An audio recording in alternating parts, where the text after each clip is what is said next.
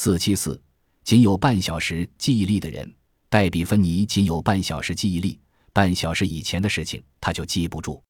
比如，他肚子饿了就吃饭，吃过以后又忘了。他看录像片，看了一遍又一遍，仍觉得十分有趣，因为他记不住半小时前他所看的东西。当人们将他带出去时，他会忘记是谁和他在一起，和为什么要和这人在一起。这位英国曼彻斯特二十四岁的少女，记忆力之所以如此短暂，是五年前患了脑溢血被抢救过来后留下的后遗症。为了弥补生理上的缺陷，他不得不将所有事都记在日记簿上。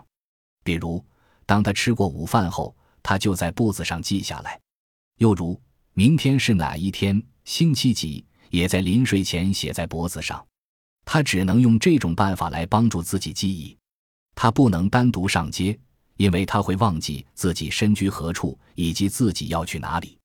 所以，当他去上理发课时，得由一辆专门雇请的出租车接送，还得雇请一位受过心理训练的助手陪同，提醒他在什么时候替人洗发和吹发。可是，他能记住家中亲友的名字。可能是这些人的名字已牢牢地锁在他的记忆里，他也能记住每天要做的日常事务，如洗脸、梳头、吃饭、睡觉等等。